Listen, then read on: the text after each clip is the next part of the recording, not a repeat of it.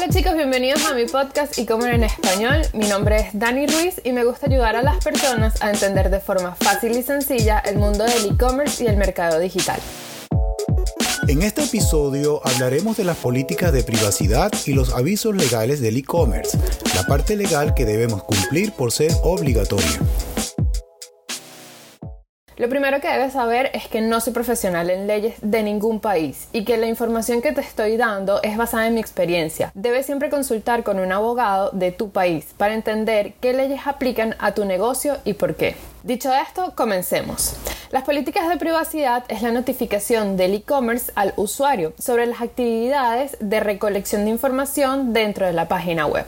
Ahora, luego del 2015, en muchos países los datos recopilados son estrictamente confidenciales, lo que significa que la empresa no podrá vender o compartir esta información con terceros. Te preguntarás, ¿en qué momento puedo recopilar datos de mis clientes? Si utilizas Google Analytics, Facebook Pixel, tienes activadas las cookies, usas pop-ups para newsletters, hasta cuando se realiza una compra estás recopilando datos. Y si no sabías esto último, fíjate en la cancilla de contactos de tu administrador, descarga esta data y ahí podrás analizar desde dónde te están comprando, con qué métodos de pago y con cuánta frecuencia. Lo maravilloso de la data. Como en el caso de las políticas de privacidad, el aviso legal debe ser claro y accesible, por lo que te recomiendo crear una página única y exclusivamente para este fin. En el aviso legal, la información también es del e-commerce al usuario. A continuación, te voy a explicar las 5 obligaciones legales que por deber tienes que tener. Así podrás ir con una guía a la reunión de tu abogado y no te meterán gato por liebre. Comencemos. Número 1. Facilita la información de tu tienda. Esto significa el nombre legal, tu domicilio fiscal, cualquier información de contacto, bien sea correo electrónico o número de teléfono. Número 2. Derechos de devoluciones y garantía. En el caso de que aceptes devoluciones, tú debes informar sobre esto. Entonces, infórmale al usuario el tiempo que tiene después de recibir la compra para regresar el producto. Esto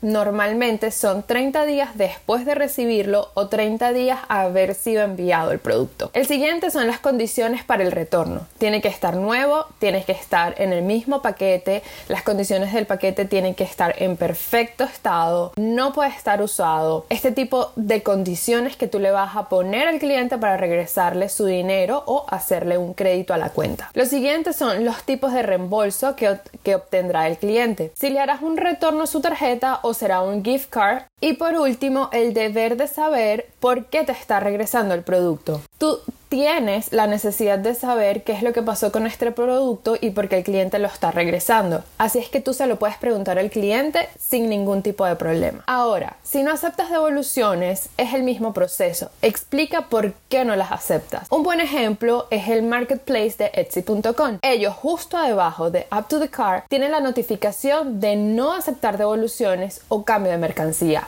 y luego de realizar la compra en el ticket te lo recuerdan una vez más. Toma nota sobre esto. Ahora, pasemos al número 3. Montos adicionales al precio de venta. Esto lo he visto más que todo en las agencias de viaje, en las páginas de las aerolíneas o en los hoteles, cuando te dejan saber sobre los seguros de viaje o los depósitos de las habitaciones. Hay que ser claro sobre esto, hay que decírselo al cliente. Esto es simplemente dejarle saber que su monto antes de cancelar tendrá un aumento por estos items. Número 4 los plazos de entrega. Aquí deja saber a tus usuarios que las órdenes se procesan de 2 a 3 días y la entrega dependerá del tipo de envío que seleccione en el carrito de compra. Ahora, en un escenario de dropshipping, es donde veo más viable ser bien específico los días de entrega de las órdenes. Porque si no lo haces, tienes 30 días para que el cliente reciba su pedido. Y en este caso de que estés enviando desde China, por ejemplo, y los tiempos de entrega sean mayores de 45 días, estás en un lío.